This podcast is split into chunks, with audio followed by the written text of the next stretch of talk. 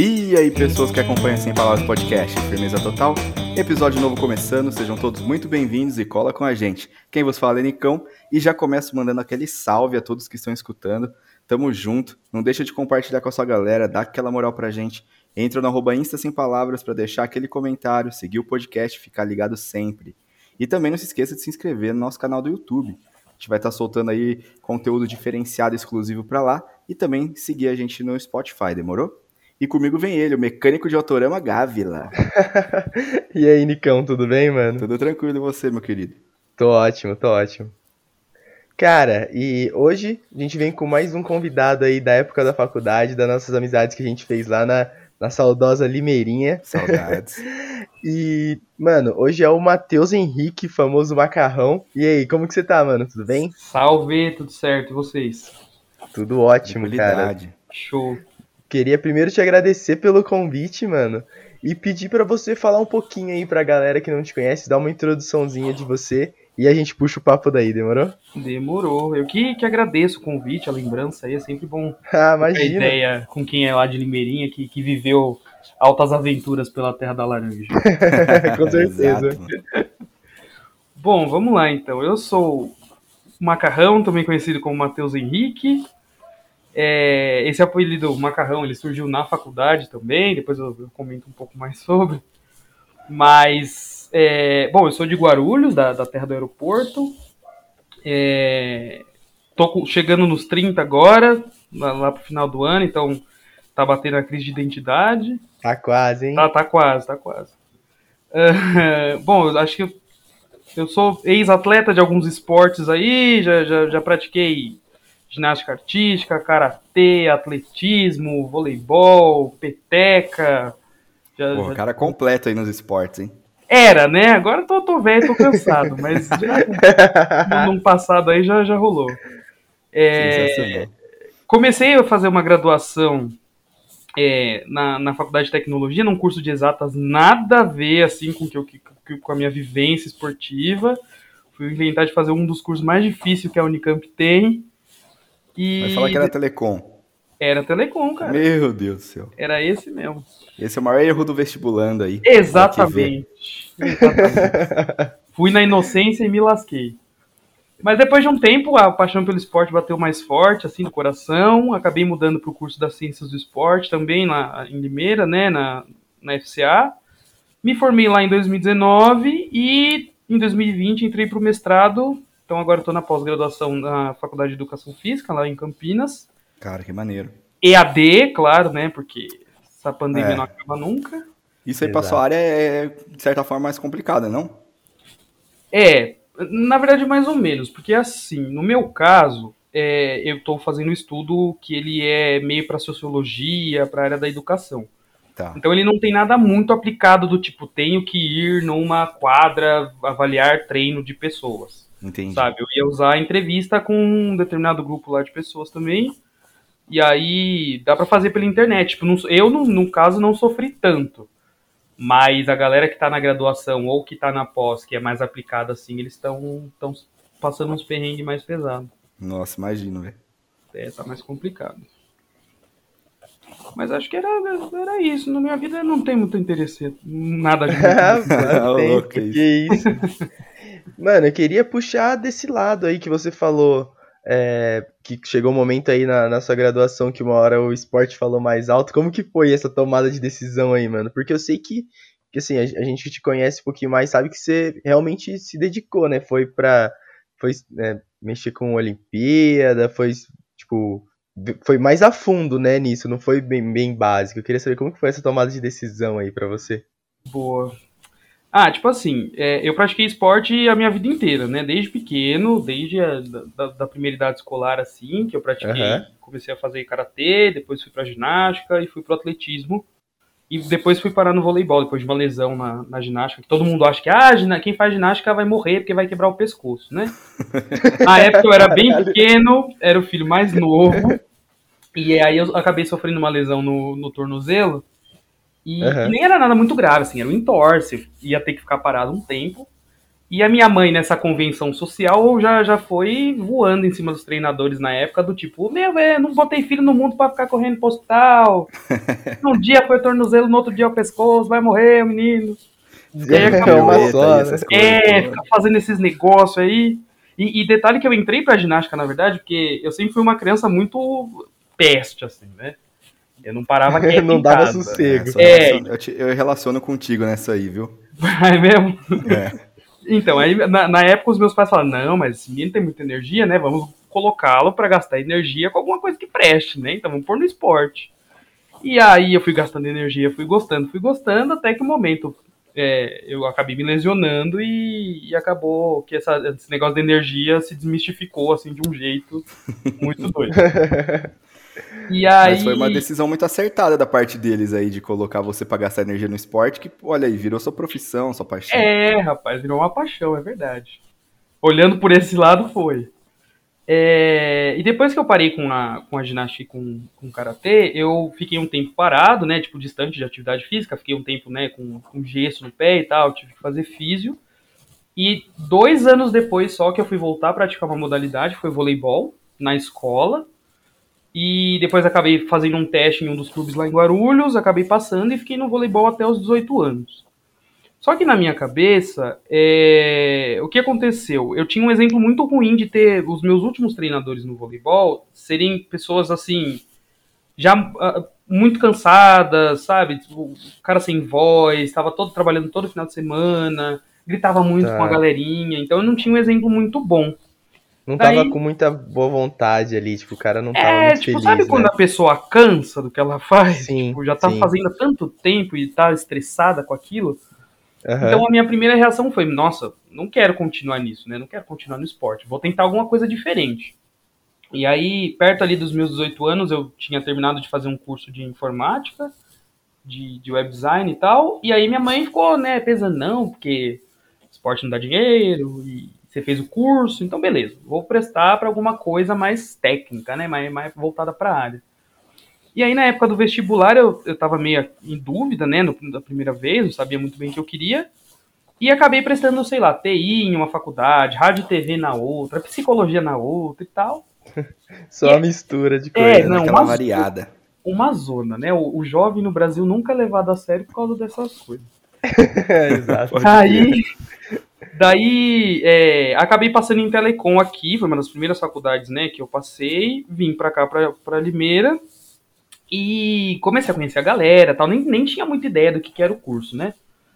E fui conhecendo, tal, fui vendo que o curso tinha muito cálculo, muita física, que não era uma coisa muito que assim que eu, né, gostava, mas já vamos lá, né, tal. Já que tá aí, né? Já que tá aí, vambora. E aí, o que aconteceu? Eu fiquei quatro anos no, em Telecom, só levando bomba, porque não era alguma coisa que eu gostava de fazer, era um conteúdo que eu não dominava muitas vezes nas disciplinas. É um curso difícil, né? Que tem uma, uma, uma carga horária pesada, uma grade caralho, bem intensa. É, você sabe, né? Nossa, demais. Aí eu, tipo, eu tinha prestado ambiental e de segunda opção era telecom. Uhum. Só que eu não sabia que era telecom. Aí no semestre, é, no último semestre da minha escola do ensino médio, eu hum. tive uma coisinha de telecom e eu falei, puta que eu pariu, eu não vou fazer isso nem fudendo, cara. e aí eu até tirei, inclusive, a segunda opção lá, eu deixei só a primeira e já era. Pode crer. E é, aí só se confirmou depois lá pela galera da faculdade. Não é? Uh, bom, daí é, eu fiquei um tempo lá no curso, ainda fiquei quatro anos tendo noção de, né, de que eu, era uma coisa que eu não gostava, um conteúdo que eu não dominava, é, eram matérias que eram difíceis e tal.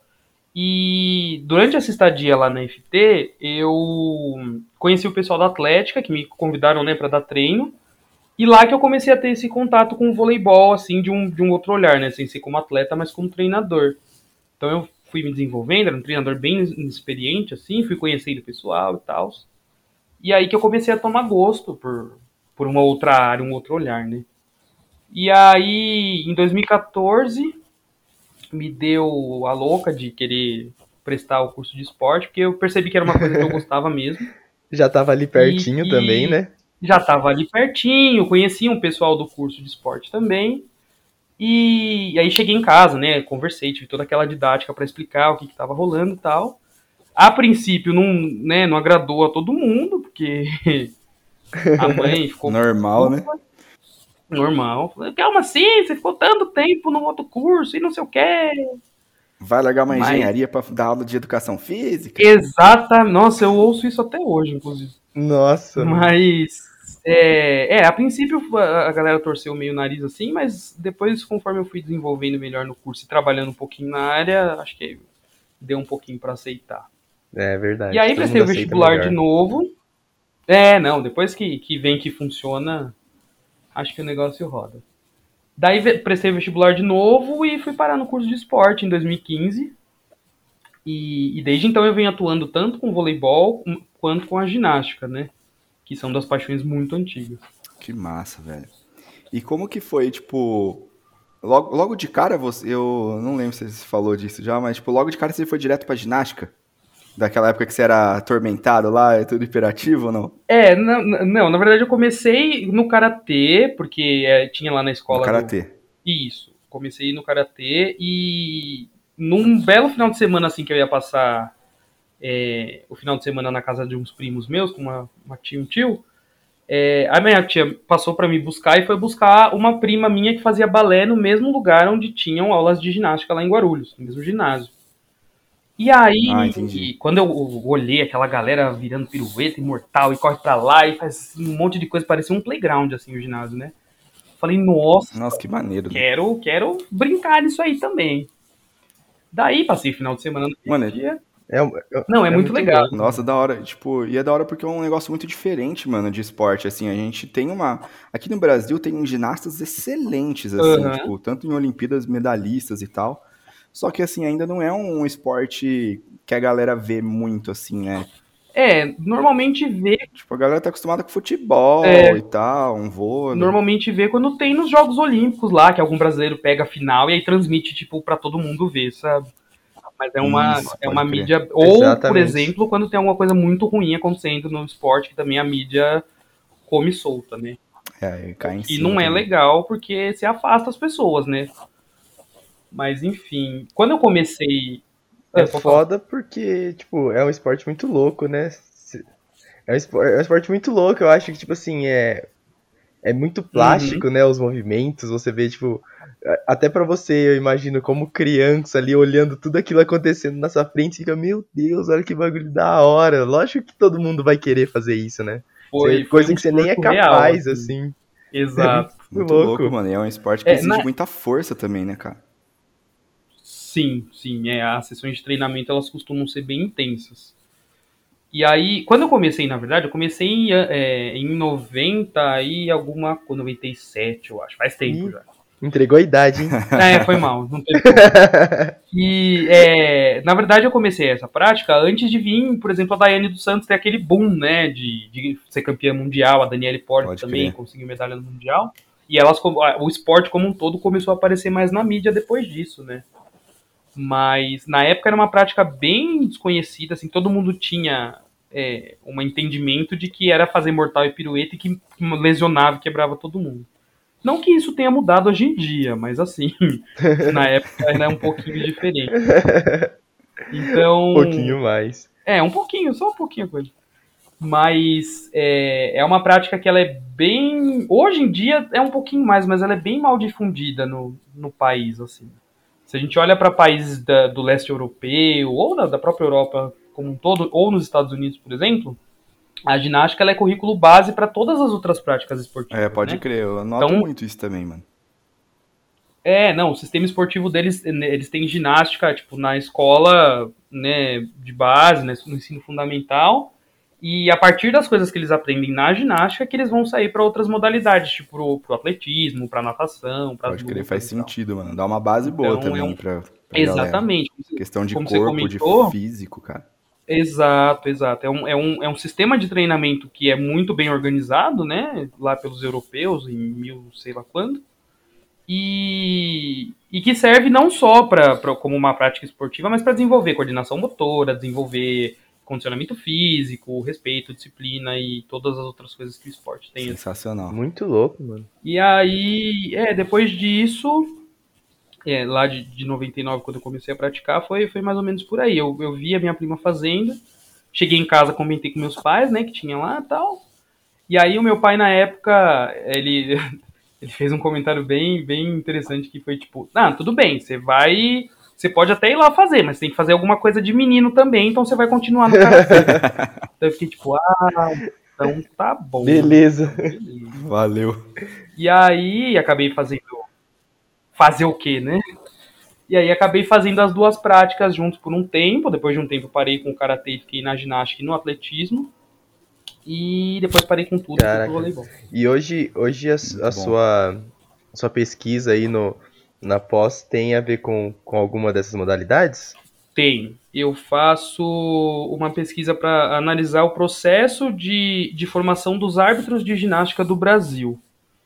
É, eu me tornei árbitro de ginástica em 2013, é, justamente por entender que eu ainda gostava muito né, de, de ginástica e tal, que ainda era uma paixão muito, muito antiga e que eu tinha que manter alguma relação com a prática. Uhum. Como eu já estava é, há muito tempo sem, sem treinar, sem estar ali tipo, na, né, no ginásio mesmo, eu optei pelo caminho da arbitragem. Então, prestei o primeiro curso de arbitragem em 2013 Passei, Caralho, me tornei árbitro primeiro estadual, depois árbitro nacional no mesmo ano.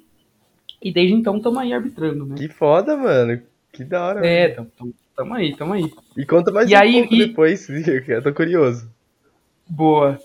Não, e aí, é, o, o, projeto de pesquisa, no caso, ele partiu de uma, de uma inquietação muito própria, assim, tipo, muito de eu perceber que é, não só para mim, mas é, a nível nacional, essa formação do árbitro ela é, ela é meio deficiente em alguns pontos. Uhum. então, por exemplo, é uma coisa que é, é, esse curso de arbitragem que a gente faz, ele tem que ser renovado a cada quatro anos, porque a modalidade se renova a cada quatro anos. Então, a Federação Internacional ela faz ali um documento base da ginástica, de todas as ginásticas competitivas. A cada quatro anos ela renova é, tipo, para melhorar questões de segurança do atleta, sim, sim. as tendências de treinamento e tal. Então, a cada quatro anos, todos os árbitros têm que estar tá fazendo essa tranqueira desse curso de novo, do zero. Uhum. Então, tem, tem o curso, tem as provas lá, teóricas e práticas. Então, é um processo que ele é muito fracionado. A cada quatro anos é um processo diferente, sabe?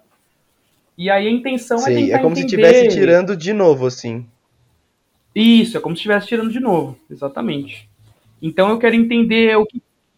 É uma reciclagem, mais ou menos assim. Então, a gente não chama de reciclagem porque ele não é um processo que valoriza o que você já tem. Entendeu? Ele é um processo novo. Então. Ah, entendi. É como se fosse aprender do zero mesmo. É, como se fosse aprender do zero. Talvez, é, é essa é uma das críticas do, do meu trabalho, inclusive, né? Talvez se tivesse algum processo para reavaliação da condição daquele árbitro fosse muito mais legal do que uma avaliação nova totalmente do zero, né? Ah, eu também acho, cara, porque a bagagem você não tem como jogar fora, né, velho? O que você já aprendeu ali. Exatamente. Você desvaloriza todo o processo, toda a experiência que o cara tem, né? Sim, faz sentido e... demais isso. E aí a intenção é justamente essa, identificar o que, que eles usar, né, da voz para as pessoas que fazem esse curso, participam desse processo, entendendo, tipo, o que, que eles acham que tá bom, o que, que eles acham que tá ruim, o que, que dá para melhorar, o que, que eles acham que tá maneiro, e aí propor essas umas sugestões de mudança para quem gerencia, para quem organiza o esporte, né, para as confederações e federações, tentar trabalhar junto a ciência e a prática aí. Caraca, mano, muito, muito louco. É, é realmente um mundo, assim, totalmente diferente, né? Pelo menos para mim é uma parada muito, muito abstrata e tal. Mas eu acho muito foda, tipo assim, você ter toda essa noção e conseguir. Ia ser muito louco se você conseguisse realmente é, mudar, né? Tipo, dar mais voz, voltar um olhar, jogar uma luz no problema aí que você tá abordando. Muito louco, mano. E, e eu fiquei curioso, assim, para saber, tipo, meu, como, como, como deve ser, sei lá, arbitrar um campeonato grande, assim, como que você deve se sentir, tipo, as histórias. Como, como que é isso, mano? Ah, é, é, é uma coisa muito doida mesmo, porque. Imaginei. É, não, é, é, que eu tô lembrando daqui das primeiras vezes que eu arbitrei, e é só lembrança maluca, né? Porque a princípio, a gente tem uma. A gente assiste na TV, por exemplo, e vê lá a galera fazendo as piruetas e tal. E, e vê uma notinha, um valor X lá que os árbitros deram, e você fica, putz, mas como que chegou nisso, né?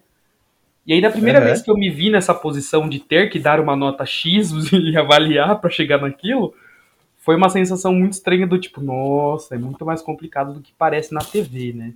É nossa, com certeza. É vida real, né? E eu me tornei árbitro em 2013, então foi, foi é, relativamente recente, né? Se comparado com os árbitros que tem aí no Brasil, tanto da GA masculina quanto da feminina, que tem, sei lá, 20 anos de arbitragem, eu ainda sou tô, tô novato.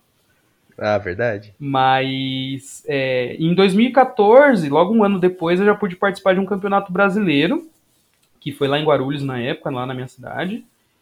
E eu ia arbitrar séries de meninas tipo a Flávia Saraiva, que acho que todo mundo conhece, né? Que foi é, finalista olímpica. Nossa, mano. É, na época, na época foi tenso porque ela tinha acabado de ganhar uma medalha nos Jogos Olímpicos da Juventude. Então ela tinha ali 15 anos e já era campeã olímpica, né? Tipo, junior, mas já era campeã olímpica. Já era uma e referência no situação... esporte, né? Exato, ela já era uma referência. E aí eu me vi numa situação muito tensa, porque até então eu só sabia dela, né, de, de competições que eu assistia fora, e num momento eu tava ali com a caneta na mão para poder avaliar ela, né? E várias outras meninas que também já passaram Caraca. pela seleção. Então, Nossa, muito louco. Foi uma sensação tensa, assim, a caneta tremeu na hora. E é, é, é, difícil, mano, para você, tipo, quando você tá no papel de avaliar uma pessoa que você, por exemplo, que é uma referência no esporte, que você gosta demais, se acompanha já há um tempo. Como que é isso? É, particularmente é um pouquinho mais complicado, assim, porque em teoria a gente tem que né, avaliar todo mundo da mesma tem forma. Tem que ser neutro, é, né? tem que ser neutro, tem que avaliar todo mundo da mesma forma. Mas é, dependendo do, do, da competição, se você sabe ali que tem algum é, atleta que é mais expressivo, te, te dá um, um, negocinho assim do tipo, nossa, preciso ser o mais coerente possível. Não que com os outros não seja, né? Mas ali naquele momento te dá um, um start de tipo, nossa, agora eu preciso avaliar o mais direito possível, porque é a fulana que. Com certeza, tem toda uma um, um, um aporte midiático em cima daquilo ali, né? Com certeza, com certeza. É, e, e, a gente tem um, um, uma falácia na, no esporte de forma geral, né? De que se o árbitro aparece às vezes mais do que algum atleta ou do que alguma equipe, é porque alguma coisa tá errada, né? Pode crer. É, a gente então, ouve se... muito falar disso no futebol, que eu acompanho um pouco mais, Exato. no basquete assim, e aí realmente é muito problemático isso. Uhum. Quando é um lance meio duvidoso, quando é uma falta mal marcada, uma expulsão, alguma coisa assim, que o árbitro normalmente está em evidência, é. é porque alguma coisa não está rolando muito bem. É, mas é uma coisa que eu sempre me cobro, assim, de forma constante, de tipo, é, tentar ser o mais coerente possível, o mais justo possível com todo mundo, entender nível da competição, é, entender quem são os participantes, para tentar fazer o, a, a, modalidade rodar, assim, sabe? Sim, Porque deixar senão... justo pra todo mundo e, e, tipo, Exato. arbitrar ali realmente o que aconteceu e tal. Pá. Uhum. Mano, sensação. Porque senão a gente acaba afastando mais, né, os, os praticantes da modalidade, o que é aproximando é, eles. Exatamente. criando um ambiente legal. Quanto mais mundo. profissionalismo e mostrar isso para todo mundo como que é o esporte, como é feito, puta, só tem a ganhar o esporte, né, cara? Divulgação, Exatamente. galera querendo fazer e tal. E até uhum. mesmo pra, pra galera, bom. quem sabe, tipo, se tornar árbitro também é uma coisa que tá. Hoje em dia, muita gente tá se tornando árbitro de muita coisa, né, cara? Exatamente. É uma, uma profissão é, que tá em ascensão. Sim, sim. E é justamente por conta dessa visibilidade, né? Acho que. É, é, apesar de nem sempre ser por motivos bons, o árbitro ele tem tido ali uma, uma, uma atenção em, em determinados esportes, determinadas práticas, né? Então, por exemplo, no futebol, mais recentemente a gente teve destaque aí para mulheres árbitras participando de, de, de, partidas importantes aí no Campeonato Paulista, por exemplo. Nossa, é, demais. Né? É, no, no basquete, na NBA, sempre tem ali um, umas questões mais relacionadas a árbitro que estão sempre evidentes também, então é, nem toda mídia, felizmente, é ruim para esse caso, né? Sim. né? O que é muito legal porque incentiva o pessoal a participar também. Nossa, demais, tem que estimular muito isso aí, porque, pô, Quanto mais gente no esporte, mais gente qualificada, melhor ainda. Exatamente. Falou tudo. Eu acho muito louco, cara, que é uma coisa que você falou da TV e tal. Até na TV mesmo eu fico meio surpreso. E tem umas coisas que são. É, é muito rápido, né? Por exemplo, eu fico pensando, sei lá, nos saltos lá que a galera dá, ou, tipo, naquela, naquela série, e, tipo assim, tudo acontece muito rápido.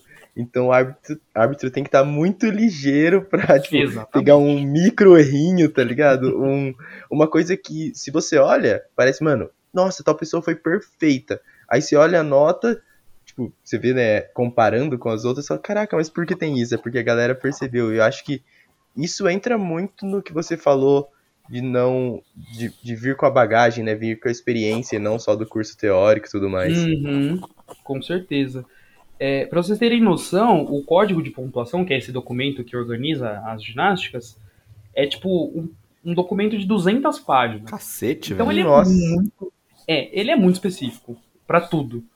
Desde o, o colan que as meninas e os meninos estão usando, que não pode faltar, não pode ter diferença de pedra, por exemplo, pedra preciosa assim, quanto à posição do pé ou afastamento de pernas um pouquinho mais largo do que a largura dos, dos ombros, ou a flexão de tronco, enfim, ele é, é, é, é um documento super específico assim, e ele tem que ser específico, né? Porque é uma modalidade que ela é decidida nos detalhes. Então. É, então é no detalhe é, mesmo. É, o quanto. O, se um passinho ali já, já deu mais fora, ele pode decidir um campeão olímpico, né? Como a gente viu lá nos Jogos Olímpicos que no masculino o, o campeão individual geral ficou a 0,10 de nota do segundo colocado.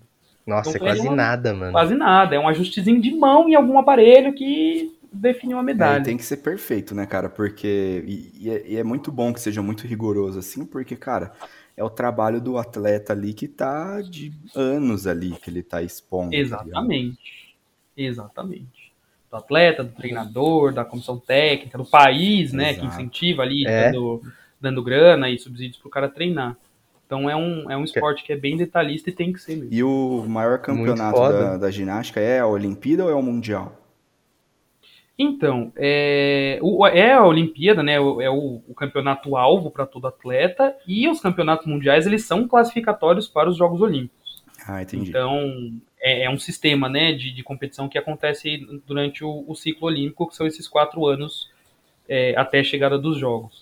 Então, para um atleta participar dos Jogos Olímpicos, ele tem que mandar bem nos mundiais ou nas Copas do Mundo, que são é, competições que acontecem no, no, ano inteiro em vários países. Assim. E todo ano ah, tem? Ah, pode crer, pode crer. Todo ano tem. Muito foda. É, eu, tô, eu tava imaginando aqui como vai ser essa, essa próxima Olimpíada aí no Japão, cara. Vai ser todo. É, acho que um universo meio diferente é. aí, uhum. mano, nessa realidade que a gente vive. Eu acho que vai ter uma certa disparidade, eu acho que entre os países em relação de treino. Sim. Até talvez a cabeça dos atletas, mano. Tipo, um país que tá todo ferrado de Covid, o outro que já tá quase se recuperando. Uhum. Aí o treino dos caras foi diferente. Eu acho que vai ser meio foda, mano. O que vocês acham? É. é vai ser por aí também. Eu cara. vejo que. Eu vejo que são dois pontos muito críticos, né? Tanto a, a questão da pandemia aqui, por exemplo, lá no Japão, o bicho tá pegando ainda.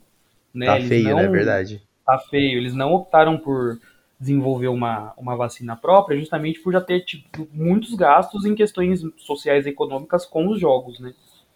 Então eles demoraram um pouco para começar a aplicar vacina e tal. E, e, a população é um pouco, né, arredia em tecnologia estrangeira para eles, então não é todo mundo que está aceitando muito bem tomar.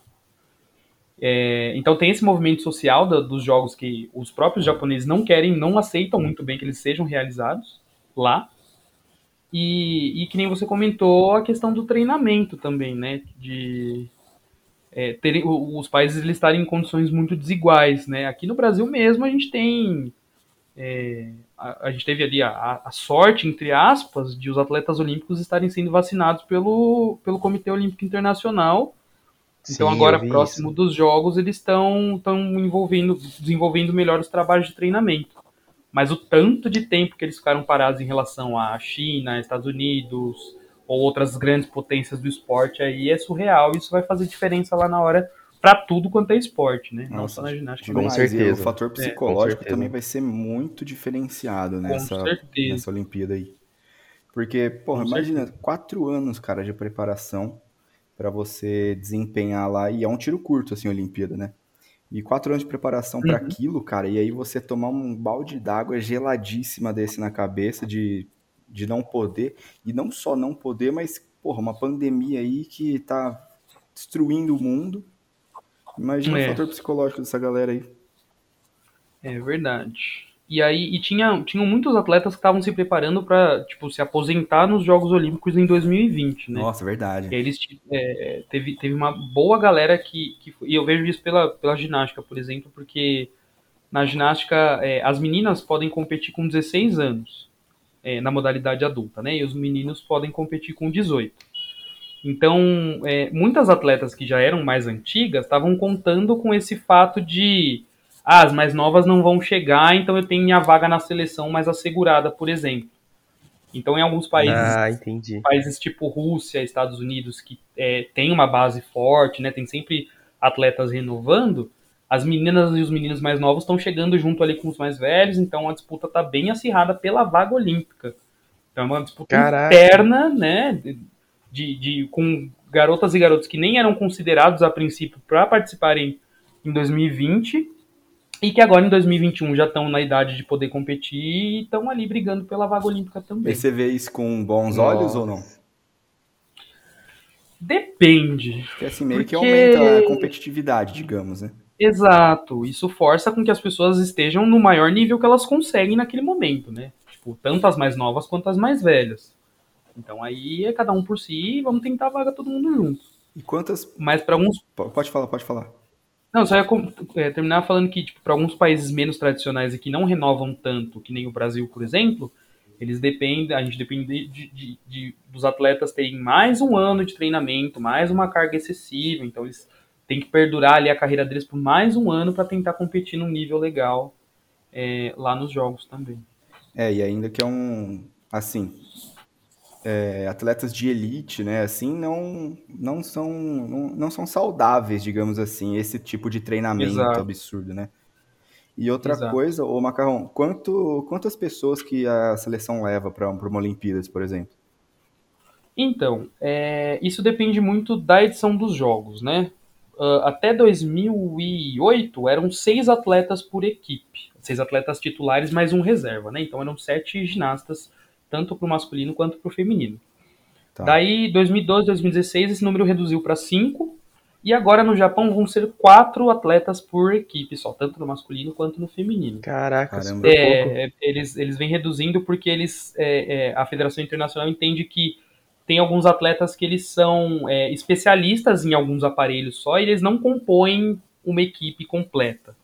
Então, é, o atleta ele pode competir tanto pela equipe, que aí ele faz mais de um aparelho, mais de uma prova, ou ele podia tentar essa vaga de atleta especialista pelos mundiais e copas do mundo, mas aí ele compete sozinho, tipo, ele compete pelo país dele, mas ele não compete para a modalidade de equipe. Ah, entendi. Então, foi foi foi e, e, por conta da pandemia esse sistema de classificação ficou bem enrolado. Mas daí para a próxima Olimpíada de Paris vão voltar a ser cinco atletas. Tá. Tá, entendi. Mano, e qual é a longevidade de um atleta de ginástica? Olha, isso depende bastante assim, também, é, porque... Nossa, nível, deve ser assim, foda, mano. É, deve ser foda. É, hoje em dia, a gente tem é, uns, uns, belos exemplos de longevidade, tanto no masculino quanto no feminino, uh, porque eu acho que o esporte ele evoluiu bastante dos anos 2000 para cá, o esporte de maneira geral, né? Em termos de de treinamento, de tratamento de lesão, de condição financeira, Com né? Certeza. Então, isso ajuda bastante a manter o atleta é, no, no mais alto nível. Então, por exemplo, em alguns países uh, que têm essa competitividade um pouco mais acirrada, tipo Rússia, Estados Unidos, China, essa longevidade é um pouco menor, justamente porque os atletas mais novos e menos lesionados, ali, mais antenados nas melhores tendências, de treinamento, eles estão ali mais, mais saudáveis para poder competir por, né, num nível um pouquinho maior de quem é mais antigo, digamos Aí, assim. Tipo, faria um, um, antigo assim, sei lá, faria umas duas Olimpíadas, depois já chegaria os mais novos apavorando? Isso, mais ou menos por aí. Mas e existem alguns casos que são, são raridade, assim, né, na ginástica, como, por exemplo, uma atleta que é do Uzbequistão, que vai competir a oitava Olimpíada dela Caramba. com 44 anos. Que da hora. Caraca, velho. É um expoente, assim, é. No masculino Nossa, já tiveram imagina. atletas com 40, 42 também. Mas é, apesar de, de, eles serem pontuais, eles elevam um pouquinho essa média da longevidade aí. é verdade, são, verdade. Eles são casos a serem estudados, mas é, como a gente já comentou Porra, aqui, louco. é uma modalidade que exige muito de físico, né? Então, sim, é muito difícil manter nível, no alto nível, né? Uhum, para manter esse nível é bem complicado. Muito louco. É bem complicado. Cara, e quando eu, eu lembro que você postava umas fotos lá de você participando, eu acho que era como voluntário, né, na, na Olimpíada aqui do Rio. Isso, participei como voluntário já tinha alguma coisa a ver com a ginástica, tipo, você, ou com vôlei, alguma coisa assim? Como que foi essa, essa, esse processo? Foi, foi, foi maneiro. Foi coisa de doido Foi louco? Também. Curtiu bastante? Foi maneiro. É, quando eu me tornei árbitro, na verdade, eu ainda estava na FT fazendo telecom, né? Então, é, era uma coisa meio de doido, meio distante, assim, para mim, relacionar esporte com, sei lá, qualquer exatas possíveis. E depois que eu me mudei para esporte, que eu comecei a ter umas disciplinas mais voltadas para treinamento, para pedagogia, psicologia, aquilo foi me abrindo a cabeça, assim, né, do, das possibilidades uhum. que eu podia fazer em relação ao esporte. E aí, em 2015, surgiu a oportunidade de me cadastrar para ser voluntário nos Jogos Olímpicos. Daí eu falei, nossa, que legal, né? Jogos Olímpicos aqui no Brasil, quando que a gente vai ter de novo? É, mas não vou ter grana, porque os ingressos estavam meio caros tal, e tinha que viajar para o Rio de Janeiro. E aí eu.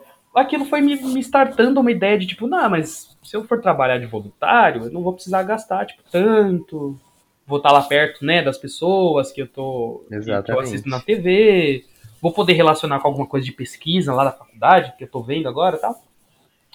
E aí, mano, taquei a cara, meti bronca lá no processo que é, é, é um processo relativamente demorado, assim, e tem que ser demorado, porque é, é uma seleção bem, bem rigorosa para os. É, imagino que seja mesmo, né? Bem rigoroso. É, um processinho que demorou aí um ano e meio para chegar à convocação, e depois da convocação ainda é, rola um, um, ali, um treinamento virtual, depois rola um treinamento presencial para a gente poder atuar nos jogos, né? E aí eu falei, mano, vou, tô nem aí comecei a fazer o processo e tal, que né, são, são várias etapas, você preenche primeiro um formulário, depois tem umas dinâmicas online lá, depois tem uma dinâmica presencial, até eles convocarem.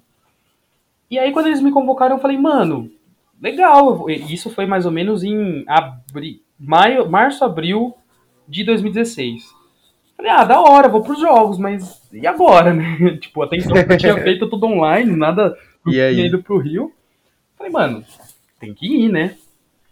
E aí, na época, foi, foi meio tenso porque tava rolando umas ameaças do tipo, ah, Rio de Janeiro tem, né, os bandidão vão meter bala em todo mundo que for pro Rio de Janeiro, vai ter homem-bomba nos Jogos Olímpicos, estão ameaçando o Brasil que vão explodir tudo. Então, a, aquela mesma mãe que uma vez me tirou do esporte por ter lesionado um, o tornozelo, também ficou, não, mas você não vai porque você vai morrer, vai ter bala perdida, vai ter bomba, vai ter tudo. Rio de Janeiro sempre aí, causando as melhores impressões. É, Rio de Janeiro é, é, Mas é uma terra boa, eu gostei de conhecer o Rio. Mas é, é, rolou essa tensão em casa, assim, falei, mano, mãe, eu vou. Não, mas se você for, você vai morrer. de novo a mesma história, né? Vai quebrar o pescoço. De novo, é o mesmo drama. É, vai quebrar o pescoço. Não quebrou no esporte, agora tá fudido indo pra lá. É, imagine de voluntário de longe, né? E aí, é, depois que acabou rolando a convocação, é, fomos eu e uma outra amiga minha da faculdade, a Laís, que também fazia esporte. E a gente foi convocado tipo, no mesmo dia, assim, mano, vamos, vamos, beleza. E a gente começou a esquematizar a viagem. E aí fomos para lá, foi super legal, foi uma experiência assim, maravigold. É, se tiver outra Olimpíada aqui no Rio de Janeiro, eu vou de novo. É, só, não, só não vou no Japão porque, né, não, não tô podendo tanto assim. Mas é, é uma oportunidade muito boa de, de conhecer gente, de ver coisas, tipo, tanto do esporte como, sei lá, da organização do evento, sabe? É, praticar a língua estrangeira, conhecer um lugar novo, colaborar com um evento que, tipo, mano, é o maior evento esportivo do mundo. Nossa, é, maior cara, a gente não tem... tem a Copa do Mundo. É, a gente não tem muita noção disso, né, velho? Porque, tipo, sei lá, eu falo por mim, por, por exemplo, porque, cara, a gente tá muito acostumado com o maior evento seu do futebol, que é a Copa do Mundo, cara. E sendo que a Olimpíadas é uhum. é extremamente maior, tá ligado? É. Se a gente pensa, por exemplo, em valor de mídia, em valor de mercado, eu acho que a Copa do Mundo ela, ela supera. Ah, sim, ela Por traz conta de patrocínio, né? Tem, tem toda transmissão, tem todo um, um, um, esquema assim. Mas os Jogos Olímpicos, se a gente for pensar em esporte, ah, ele é o maior certeza. evento. Nossa, é a meca, né? cara. ele reúne ali é, gente de tudo quanto é país, é, tanto assistindo quanto competindo, sabe? Então, é mistura de cultura, de idioma, de Nossa, gente deve ser de muito tudo louco. é jeito, falando tudo quanto é coisa. É uma experiência absurda, assim, e, e que, na verdade, é, ela, é, ela é voltada para o voluntariado, no meu caso, né? Mas tem um monte de gente que é contratada para atuar em tudo quanto é coisa ali. E, e às vezes a gente, é, aqui no Brasil, a gente tem uma impressão meio errada do voluntariado do tipo, ah, eu vou lá trabalhar de graça e vou ganhar o quê? Verdade. Brasileiro O brasileiro gosta ali é de um, de um, de um cascalho caindo na conta, né? Pode crer. Mas é, tem que ter ali um- uma, uma cabeça mais aberta do tipo, não é só ir trabalhar e não ganhar nada. É um investimento que você tem é, numa rede de contato, numa possível rede de trabalho, é, de ampliação Experiência de de cultura. Nossa, a vida. experiência, Faz bem- é, a experiência em si Exato. já é uma absurda. faz bem pro currículo, sabe? As pessoas valorizam isso quando você vai perguntar por vaga de emprego e tal. É, é uma experiência boa, tipo, no caso do pessoal que estuda esporte, de, de entender como é que é a dinâmica de uma competição, a logística do negócio, é, as sessões de treinamento, a proximidade com os atletas de, do mais alto nível possível. Então é um investimento, né? Tipo, você não tá indo lá, nossa, vou fazer várias coisas, não vou, vou ganhar um uniforme. Mano, É, nossa, você é escravizado. Não, porra, que isso? é, vai muito além disso. Tipo, eu, eu falo pelo pessoal da ginástica porque eu trabalhei lá- lá direto com a ginástica, né? É, foi tudo Uhum. muito bem organizado. Tipo, claro que teve uns perrengues, assim, né? Porque todo, todo evento tem, Sempre tem. mas é, foi, foi, assim, enriquecedor em vários níveis, sabe? De, de poder participar lá foi muito legal, muito, muito brilhante, assim, pra minha cabeça. Nossa, massa demais, mano. Eu tenho muita vontade de, Que de foda, mano. ver uma Foda. Olimpíada assim em loco, né? Eu acho que aumentou muito essa Uhum. vontade, acho que a partir de 2010 ali na, acho que foi de Londres, né? Cara, e Olimpíada é muito louco Isso. porque você Isso, aí, Isso, então, e aí, Olimpíada é muito louco porque você conhece uns esportes que você não fazia ideia, você passa a entender a, a luta daquela pessoa pra estar ali, tá ligado? Tipo, mano, é muito da hora. Uhum. Exatamente. Agora, é, mais recentemente, tem algumas emissoras que transmitem Jogos Olímpicos de Inverno, né? Sim. Então todo mundo assiste curling, que é aquele da vassourinha, Nossa, exatamente, mano. Eu não fazia Que- ideia. É, que é uma, é Exato. uma coisa que ninguém imagina que existe, que é um esporte, um esporte olímpico, e tem gente que treina, tem gente que, que é, investe grana naquilo, tem país que é assim, supremo muito no louco. curling. Então. é, mas é, é- é que nem a gente estava comentando antes, é uma questão de mídia, né? É mídia, de totalmente. você dar visibilidade é, para essa galera que compete, que se esforça para estar num evento desses.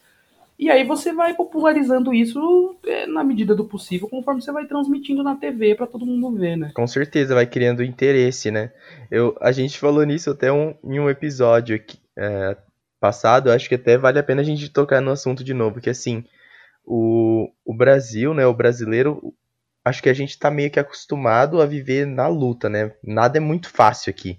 Sim. Então, aí você vê os atletas que vão, vão pra Olimpíada, é, vai ver a história de cada um, pô, todo mundo se ferrou pra estar ali. O cara ganhou uma medalha, Exatamente. mas se ferrou 10 anos, sabe? Tipo, com, com falta de patrocínio, com uma coisa, com outra. E é, é muito sofrido e tal. E a gente falou, se a gente competisse na mesma condição que outros países, assim, mais de primeiro mundo, a gente seria muito mais forte, porque o brasileiro manda muito Nossa, bem. demais, Mano. Ia dominar muito o esporte. Ia, mano. E a gente tava falando que até nas Olimpíadas de Inverno tem brasileiro. E aqui nem neve tem, tá ligado? Exatamente. É. Isso tem é brasileiro lá no esqui. Mano, onde esse cara treina, tá ligado? Não é no Brasil. verdade. então imagina como que esse cara sofre pra ter patrocínio de um negócio que aqui nem tem como treinar, Uhum. sabe? Uhum. Isso é muito louco, cara. a gente é muito condicionado, é a gente que eu falo o brasileiro, né, de, de forma geral, é muito condicionado a assistir uma competição esportiva e se prender muito num resultado, Aham. né? É, no futebol isso é muito claro. Então, por exemplo, Demais. São Paulo conseguiu finalmente, obrigado Senhor Jesus, Vamos ganhar um título depois de né, nove anos em aí cima do na- Palmeiras do Nicão em aí, só do ficar, ficar claro. porcada. Ah, deixa a gente comemorar, vai, faz Vai, tempo. Nicão.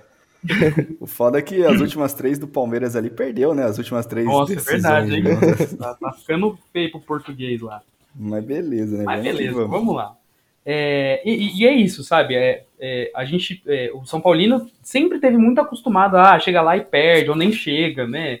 E, e, isso acaba criando uma cultura de que parece que o jogador do, do time, do clube, não, não faz nada né? Parece que, ah, ele perdeu, ele é vagabundo, ele perdeu porque ele quis, ele perdeu, perdeu porque, porque, ele quis, é foda. É, perdeu porque é, é, preguiçoso, não quer jogar, não quer, né? Ficou muito tempo fazendo e, tatuagenzinha, se preocupando com a cor da chuteira. É, tava, tava no rolê e não, não foi jogar, né? tipo, mano...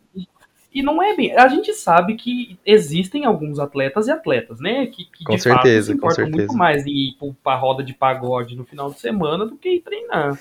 Pode crer. Mas é, se a gente pegar uma, uma média, uma, né, olhar para todos os esportes a nível é, nacional, assim, expressivos, o cara ele se ferra ali oito horas por dia treinando físico, debaixo do sol quente muitas vezes, é, sem ter uma condição de, de comprar um tênis melhor para poder competir, é, tendo que mostrar serviço internacionalmente e nacionalmente, porque se o resultado não vem, ele não consegue uma bolsa lá, e aí ele não consegue renovar é, uniforme, não consegue comprar equipamento, e aí, então, é um ciclo vicioso de coisas ruins, sabe? Sim, com certeza. E aí, quando a mídia, quando acontece alguma coisa, tipo, bad mesmo, a mídia vai em cima falando, ah, porque é, esse esporte é ruim, ou tal fulano que pratica é ruim, é, ou não sei o quê. estimula cada vez mais a galera. Exato, e aí você afasta patrocínio, você afasta, afasta praticante, você é, afasta é, senso comum do, que, do quão bom aquela prática pode ser. Então é, é, é uma roda de, de, de, coisas ruins, assim, que, que pode acontecer com uma coisa muito básica, né? Nossa, total. Com certeza. Então, tipo, a gente puxando pro na... futebol, que, que a gente acabou comentando, tipo assim, a gente uhum. vê a galera aqui da Série A, assim, dos times de elite do Brasil, beleza, eles ganham uma puta de uma grana e tal, mas, cara, isso aqui é o quê? 1% da galera? Imagina a galera que é Exatamente. profissional do futebol e tá, tipo, na série na quarta divisão lá e tal, e tá se fudendo, uhum. ganhando, sei lá, mil reais por mês para manter o sonho dele de se tornar jogador. Exatamente. É, mano. Isso que é... a gente tá falando do futebol, que é a maior foda. mídia do Brasil. Imagina os outros uhum, esportes. Uhum. Quando a gente tem, é, lá em Limeira, por exemplo, era um clássico de quando é, o pessoal dos times grandes vinham jogar no Limeirão, todo mundo queria assistir e tal. Então era tipo, sei lá, Corinthians e Inter de Limeira, São Paulo e Inter de Limeira. Então todo mundo ia pro é. estádio para ver por exemplo, o Corinthians ou o São Paulo, porque o Inter de Limeira é um time é, menos expressivo, regionalmente até, mas os caras adoravam que, tipo, ia ter bilheteria, porque para eles era grana entrando, Sim, né? com certeza. Exato, então, exatamente. Então, é, ter, ter times grandes jogando é, regionalmente é muito legal. É, e aí na pandemia não teve isso. Então, na pandemia, além de todos esses percalços que o Nicão comentou aí, você não tinha arrecadação de bilheteria, por exemplo. Então aí você vai, você para de fomentar a base, você não fomenta o esporte de rendimento. O treinador tem que se preocupar porque um monte de gente, tipo dos clubes, tem que, sei lá, trabalhar para botar é. comida em casa, né? É, contar que tem família para sustentar. É, se contar a questão de patrocínio de empresas assim, tipo, é, a primeira coisa que eles cortam em crise é, é marketing. Exatamente. Exatamente. Então é, é uma situação. É, se a gente olha o, o, esporte de forma geral no Brasil, é, muito se valoriza para o rendimento, o altíssimo rendimento, quem está lá na ponta, e quem está na base acaba meio que se ferrando justamente por, por conta disso, de não ter uma visibilidade, não ter um investimento adequado, né? É, exatamente, com certeza. Quando a gente olha para a estrutura é, é, esportiva de alguns outros países como Canadá, na França, é, nos Estados Unidos, por exemplo, o, a base é onde tem o maior investimento. Nos Estados Unidos, o, o esporte universitário é clássico, é. né? Aquelas competições, tanto na ginástica quanto no basquete, Nossa, é no voleibol. Louco. Eles têm uma estrutura muito boa e, e, é dali que vão sair os atletas que vão para os clubes, que vão né, fomentar o esporte de rendimento. Mas eles já tiveram aquele primeiro investimento da base e, e, eles já estão né, melhor desenvolvidos para poder se desenvolver ali com os seus próprios patrocínios dos clubes. Enfim. Nossa, exato, tipo, e a galera lá é, pegando bolsa de estudo nas melhores escolas, melhores faculdades, Exatamente. através do esporte. Isso que eu acho do caralho, mano, que uhum. a gente uhum. tinha que ter aqui. Eu não sei se a gente vai, é, vai chegar um dia que a gente vai ter essa condição de ter isso aqui, tá ligado? Mas seria muito é, é, é, complicado. Seria né? muito bom eu vejo que é uma estrutura educacional que não é legal, sabe? Uhum, tipo, com certeza. A gente tem é, um esporte escolar que quase não existe, né? Que ele é, é. Bem, bem fraco, a nível escola mesmo, tipo Muito, muito tal. fraco, muito fraco. E aí, quando a gente chega nas universidades, a gente tem uma distância muito grande entre a prática e a ciência, por vários motivos, né? Sendo um deles investimento, inclusive. sempre. E sempre grana, né? Então, existem muitas barreiras que precisam ser quebradas para a gente montar um sistema educacional e esportivo que, que casa, assim, sabe? Nossa, muito. É, e isso passa pela formação do profissional de educação física, pelos gestores das federações, pela, pelo governo federal, que nem é, Ministério do Esporte tem mais, é uma secretaria especial que quase nem funciona. É. Então, assim, é uma zona de fatores que acaba ferrando tudo. E, e aí a gente tem que ficar valorizando iniciativa é, individual, né? Então, se a gente olha para os Jogos Olímpicos agora, é, os principais atletas de, de modalidades individuais, eles vêm de iniciativas muito pontuais, assim, o cara que se esforçou desde pequeno, Exatamente. tá lá investindo, é investimento, sei lá, do pai, da mãe, do vizinho, do uhum. prefeito da cidade. Se fudeu sozinho ali para tentar arrumar alguma coisa. a vida inteira para conseguir chegar numa, num Jogos Olímpicos e representar o país que pouco valorizou e ele. E aí depois Exato. ele vai lá e ganha e aí o mérito do país, tá ligado, mano? Tipo. É, aí quer tirar foto com o presidente, tirar foto com o secretário. Não, porque a gente investe em esporte, ah, tá? beleza. Onde que você tava lá, meu truta, quando eu tava ralando pra chegar aqui, cara? Agora você quer vir tirar fotinho é... com a minha medalha, mano? É, é, é bem por aí. É eu, eu vejo muito isso, tipo, com, com o esporte que eu mais acompanho, assim, que agora vai pra Olimpíada, né, que é o skate. A galera, ah, a galera que, que vai, assim, do Brasil, que tem muita chance, que os skatistas do Brasil são muito bons, assim, tipo, top 2 uhum. do mundo, top 1 do mundo. A galera é tudo cada um por si, é. tem as marcas de skate que apoiam, aí alguns uhum. pontuais que já foram para X Games e, e se mostraram bons, conseguiram os patrocínios com marcas grandes, tipo Nike, Adidas, Vans. Uhum. E é essa galera de marcas de skate que apoiam o cara, sabe? É. Não é, é o, o, governo do Brasil. Tanto que a maioria deles mora na Califórnia para treinar. Só. Eles nem moram aqui. Tá Se não for eles por eles, não vai, né?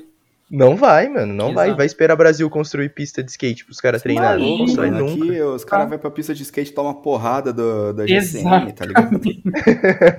Só porque tá andando é, skate, mano. Exatamente, cara. exatamente. É, existe na, é, por parte do Comitê Olímpico Internacional uma intenção de se renovar esses Jogos Olímpicos, né? Tipo, trazendo esportes que nem skate, o basquete 3x3, o mountain bike, surf, que são esportes Nossa, sim, que. Sim, é, é uma iniciativa muito legal, porque você traz os jovens de volta para a prática esportiva, né? Não é aquela coisa de, tipo, ah, vou praticar, sei lá, luta greco-romana. Não. É. Luta greco-romana. Tiro com arco. É, tiro com você arco. Você traz mais mídia pro negócio. Né? Você traz mais mídia, traz mais grana, porque tudo é dinheiro. Então você traz Exato. mais grana. Traz, e traz mais gente para assistir, para consumir Jogos Olímpicos, né? Só que aí, é, uma, uma das, das grandes discussões que a gente tem aqui no Brasil é justamente essa, tipo, você ter surfistas, você ter é, skatistas que são dependentes de, de é, iniciativas individuais que mandam muito bem, mas por conta deles. Porque aqui no Brasil a gente Exatamente. não tem uma estrutura, né? É, no, nos Jogos Olímpicos de Inverno também, a, a Isadora Williams, que é aquela patinadora de, de, patinação artística, ela é filha de um brasileiro e de, de mãe americana, mora nos Estados Unidos desde pequena e competiu pelo Brasil é, treinando lá, investindo lá, ganhando grana lá. Com então, tudo toda, lá, né? Toda a carreira esportiva dela foi feita lá e ela é, representou o Brasil por diversas questões, né? Que vai desde o comodismo de você tentar uma vaga por um país menos disputado, até por você investir e chegar, né, né nos Jogos Olímpicos por um país como o Brasil. E, Com certeza. E fica muito clara essa questão também, tipo, mano, como que a gente vai colocar alguém da patinação artística brasileiro, sendo que aqui não tem um ringue, não tem nada. É, né? é muito sucateado esses, ó, esses é esportes assim. Cara.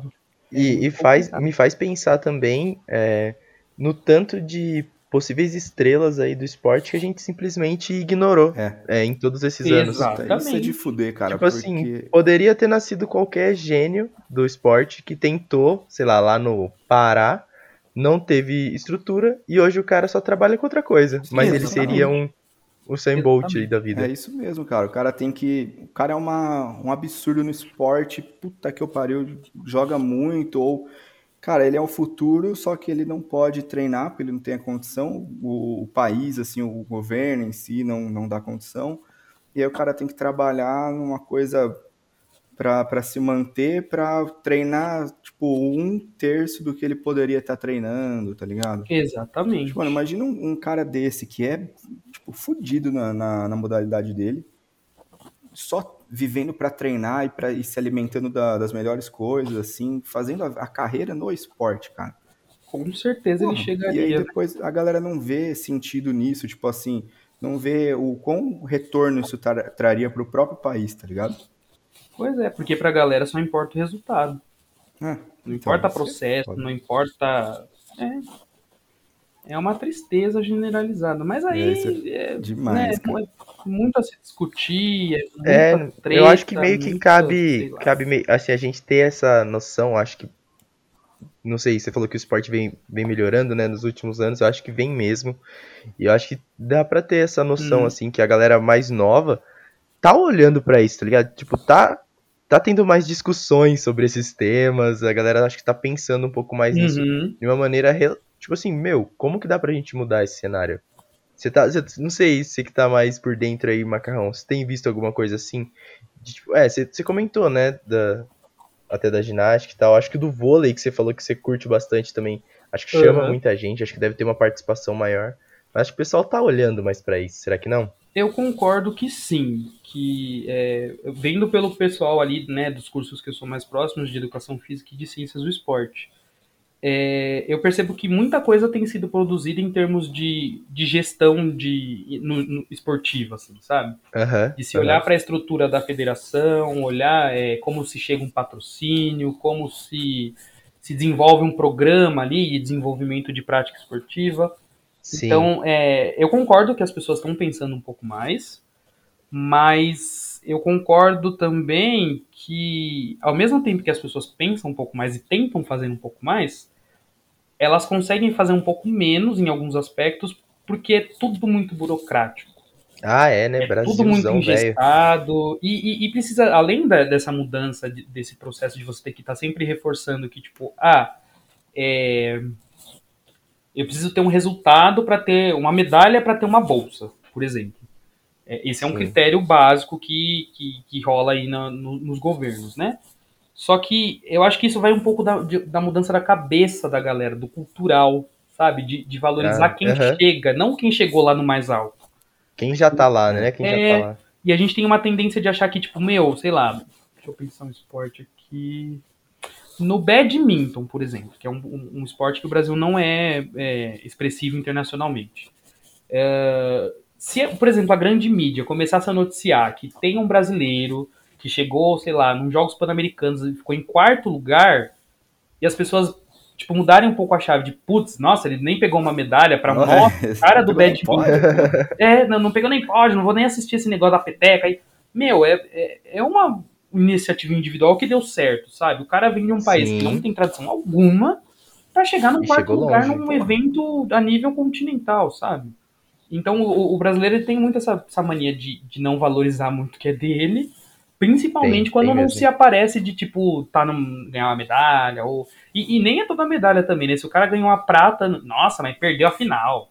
Nossa, aí tem, mano. Sabe? Tem, é isso é complicado. E, e, e no, no, futebol isso é clássico, né?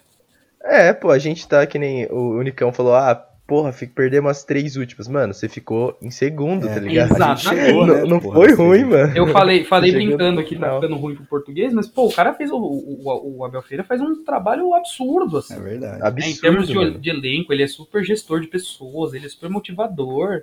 Então é um papel que eu, eu zoo porque, né, eu tenho que zoar. Ah, a gente tem que zoar, a gente ganhou, é, pô, a gente é primeira. Mas quando a gente, quando a gente leva pra um, pra um lado mais sério das coisas, as coisas elas são um pouco diferentes, assim, sabe? Tipo, toma uma, Com certeza. Tem um, um tom mais de desvalorizar o, o, cara que chega aonde ele chegou, mas só aquilo não parece que não serve.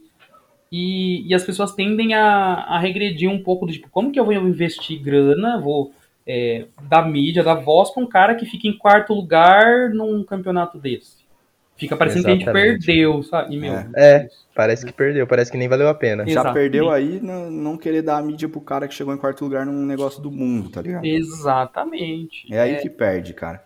É, eu acho que vem, é, passa pelo, pelo campo burocrático de, de governo não investir, de né, você ter poucas iniciativas públicas e privadas para o esporte, E, mas eu acho que vai um pouquinho do brasileiro também mudar um pouquinho essa cabeça vai, de. Vai sim, com certeza. Parar de, de ser aquela síndrome de.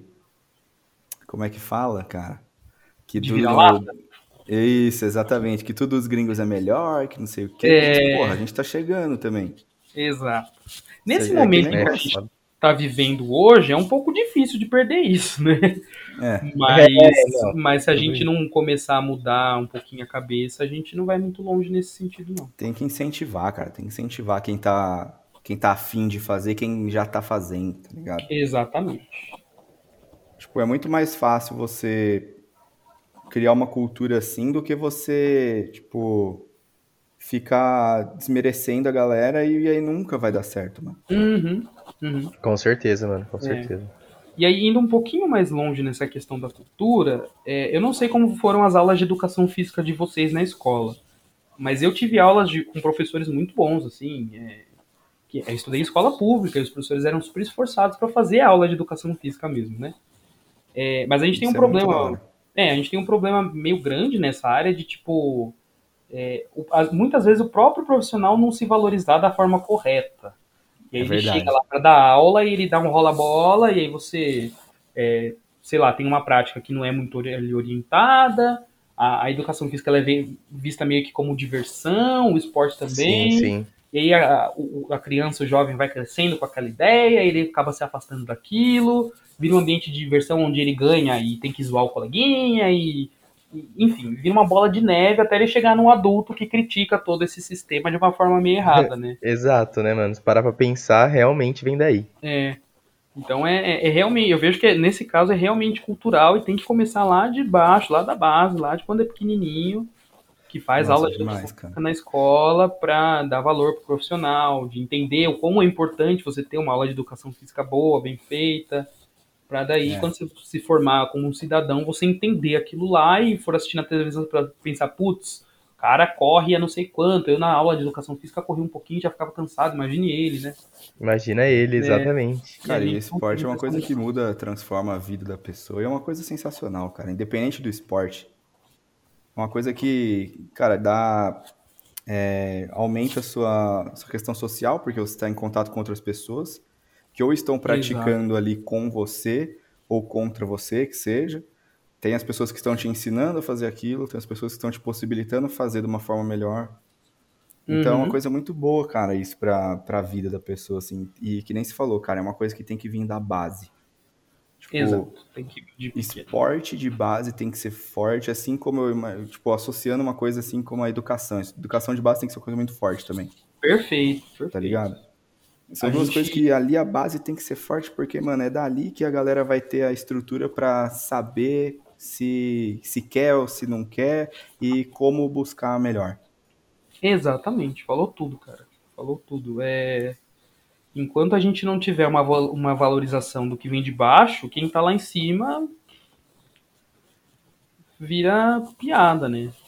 E é, aí. É, com certeza a gente vem enfrentando aí esse monte de corte de, de verba na educação para a universidade pública, é, é, deputado querendo acabar com a universidade estadual porque acha que é comunista, que é não sei o que, né? Nossa, velho. E aí uhum. é, é, um, é um cenário terrível, porque eles querem acabar o, o, a ponta do iceberg, que é a universidade, né? E quem tá lá embaixo? Nem se, nem se fala, nem se pensa. Nem né? se fala, né? Nem, nem, não é nem visto, né? Nem lembrado. Exato. É, e aí, feio, se pelas condições que a gente tem aí, a gente já tá ligado como que é, né? Exato. Você tem. É, a gente teve não sei quantos por cento de corte no orçamento da educação aí e aumento no, na, no orçamento do Ministério da Defesa. Mano, a gente tá em guerra com o Paraguai e ninguém me avisou? é, absurdo, é um cenário absurdo, sabe? Tipo qual é a, a noção de você tirar da educação das pessoas de uma coisa básica que é necessária, que está nos Objetivos de Desenvolvimento Sustentável da ONU, sabe? É, mas quando você investe na educação, menos você tem que gastar com Exatamente. com as outras paradas. Você Exato. forma cidadão, você forma pessoa com senso crítico, você não vai precisar gerenciar um sistema com arma, com, com, com terror, enfim, é. é. É uma tristeza. É foda, né? É foda mesmo, cara. É tipo assim. Essa é a palavra, né? Vai... É foda. É foda. Você vai, você vai olhando, pensando, vendo, falando, mano, tá cada vez mais na merda, né? Não tem, não é, tem outro cara. jeito. É, a gente avança muito por uns lados e por outros a gente vê que acaba deixando, tipo, muito sem, sem tentar, tá ligado? Tipo, sem tentar é, melhorar. As pessoas vão ficando meio sufocadas de não ter muita alternativa de saída. E isso vai cansando, né? Porque você tenta é, por aqui, pô, e se certeza. eu dar um pouquinho aqui? Não, mas aí não dá porque o governo corta. Ah, e se eu tentar fazer não sei o que? Não, mas não dá porque eu não tenho condição. E é. aí, meu, é, é, você vai tentar fazer um negócio e tem uma burocracia de três anos para provar. Exato. É e aí, aí você vai chegando, você vai. As pessoas cansam, né? Não tem muito. Cansam, cansam, com cansam. certeza. E cansam, cansam, cansam com razão, né? É. é. Sim. Se você. Mas, mano, é, é, é, queria agradecer, a gente tá chegando no, no tempo aqui. Você quer falar mais alguma coisa, Macarrão? Não, não, não. Só queria aí? agradecer não? aí. Vocês estão. tô suave, agradecer Não, vou, vou fazer um agradecimento certinho aqui. Boa. É, queria agradecer aí, galera, principalmente vocês que estão escutando o nosso programa aí, muito obrigado.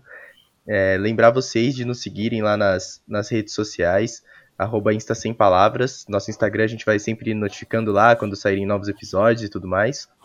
E lembrar que a gente está sempre disponível em todas as plataformas aí. É, Spotify, Apple Podcast, Google Podcast, estamos também no YouTube. É, vamos dar uma focada maior nos cortes agora.